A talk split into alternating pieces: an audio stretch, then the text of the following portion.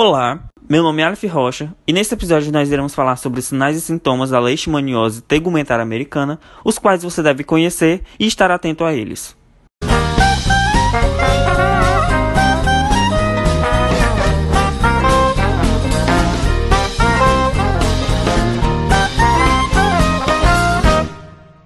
Três semanas a três meses depois da picada do inseto, aparece no local um pequeno ponto avermelhado que aos poucos aumenta de tamanho, tornando-se uma ferida arredondada com as bordas elevadas que não dói, não sai pus, mas pode coçar.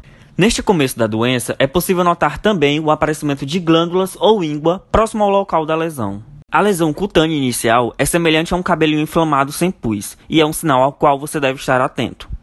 Essa primeira fase da doença é chamada de leishmaniose cutânea. Mas a doença pode evoluir para leishmaniose mucosa ou mucocutânea, que caracteriza-se por lesões destrutivas na mucosa das vias aéreas superiores, como nariz, orofaringe, palatos, lábios, língua, laringe e mais dificilmente traqueia e parte superior dos pulmões. Essas lesões são precedidas do entupimento do nariz, saída de crostas com ou sem sangramento inchaço do nariz e ferida por dentro da narina. Então, é importante estar atento a esses sinais e sintomas. Gostou? Bom, aqui encerramos esse episódio do nosso podcast e fique ligado nos próximos.